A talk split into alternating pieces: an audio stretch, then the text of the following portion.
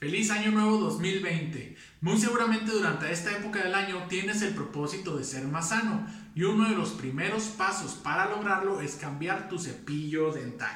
¿Cada cuánto lo tienes que cambiar? Mínimo cada tres meses, aunque idealmente si te quieres ver muy perfecto es una vez al mes. ¿Por qué? Porque los cepillos dentales van agarrando carga bacteriana con cada uso que le damos, o sea, cada vez que nos cepillamos los dientes y también van agarrando ciertas partículas del ambiente donde los tenemos, que generalmente es el baño.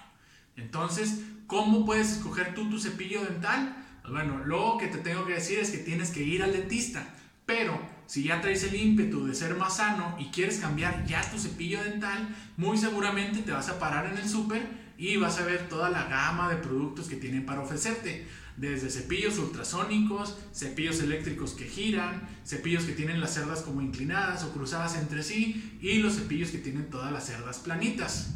Lo que tienes que saber es que cada cepillo es bueno y su efectividad varía mucho con tu técnica de cepillado. Si tú tienes una buena técnica, muy seguramente vas a tener un buen resultado, pero también cada cepillo tiene sus contras. Por ejemplo, según un artículo, los cepillos ultrasónicos son los que desgastan más la dentina, que es la segunda capa del diente, por lo que las personas que, que tienen ciertas condiciones en los dientes son más susceptibles a que los lastimen más este tipo de cepillos.